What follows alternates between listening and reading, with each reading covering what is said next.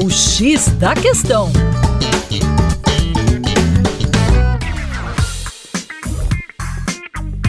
Salve, salve ouvintes! Tudo bem? Eu sou o professor Percy Fernandes da equipe Terra Negra e hoje vamos falar sobre as razões da estabilidade do rio Nilo. É isso mesmo, um dos mais extensos rios do mundo, o Nilo, abastece com água e nutrientes as terras de 11 países do nordeste da África, ao longo de seus 6.800 quilômetros. Foi assim no florescer das civilizações da antiguidade e provavelmente há bem mais tempo.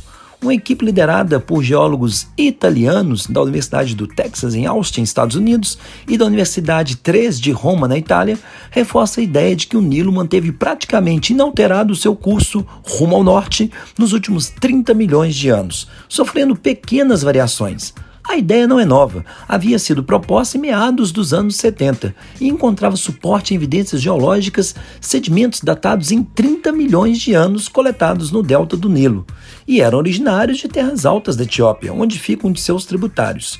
Outros grupos argumentavam que o rio inicialmente correria para o Atlântico, a oeste, ou para a atual Líbia, a noroeste, antes de se desviar a 8 milhões para o norte.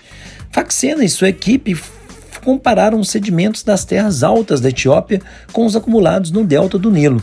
E, com a ajuda de modelagens computacionais, reconstruíram a evolução geológica da região. Concluíram que essa região da Etiópia sofreu um sorregimento rápido há uns 40 milhões de anos.